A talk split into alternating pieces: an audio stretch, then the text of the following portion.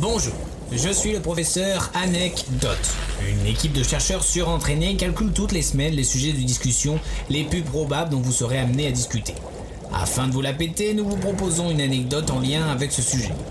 Sur ce, bonne chance.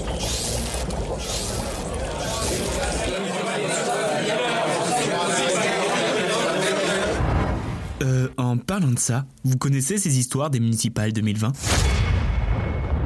Le point commun entre le coronavirus et les élections municipales, c'est qu'on sait qu'il est là, mais personne n'a envie de l'avoir. À l'image du virus, les candidats vont essayer de toucher le plus de personnes pour leur ville. Et le plus de personnes, bah, ça peut être un. Notamment pour la ville de Rochefourchat dans le Drôme, qui est la commune la moins peuplée de France avec une habitante à l'année. Ça doit vraiment être le feu lors des meetings. Mais cela peut aussi donner à des guéguerres familiales, comme dans la ville de Urville où Nicole Goubert est opposée à son frère Michel Le Bourgeois. Autant vous dire que je n'aimerais pas dire alors vous en pensez quoi des nouvelles réformes au milieu du repas de Noël? Mais ces élections nous délivrent tout de même des histoires assez insolites, et je dirais même animales. Quelle ville mieux que Rennes pour présenter un animal en tête de liste? En effet, faites place à Rec, un chat de deux ans qui représente la liste La France Insoumise. Quand on vous dit que les chats tentent de gouverner le monde, c'est vraiment loin d'être une blague. Puis certains candidats sont trop premier degré. Quand on leur dit qu'il faut draguer les électeurs, ce n'est qu'une image. Bah pas pour le candidat de la mairie de Saint-Cloud, qui s'est inscrit sur les sites de rencontres tels que Metic, Tinder ou Glinden. Mais autant vous dire que l'opération séduction a tourné court pour le candidat, car rapidement supprimé des différentes plateformes.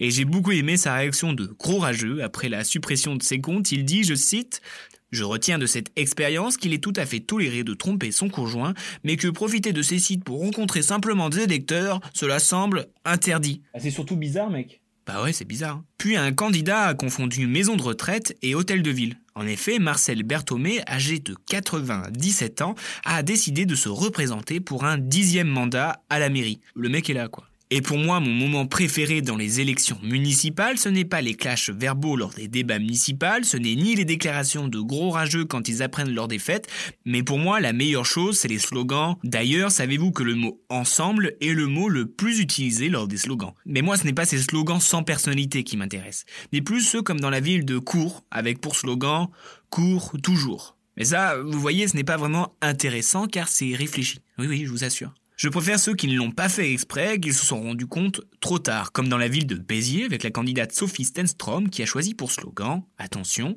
besoin de toutes nos forces. Voilà. Personne s'est dit tiens, il y a un truc qui cloche dans ce slogan. Voilà, c'est ces petites histoires qui font passer les élections municipales pour un épisode de Plus belle la vie. Sur ce, baisons de toutes nos forces.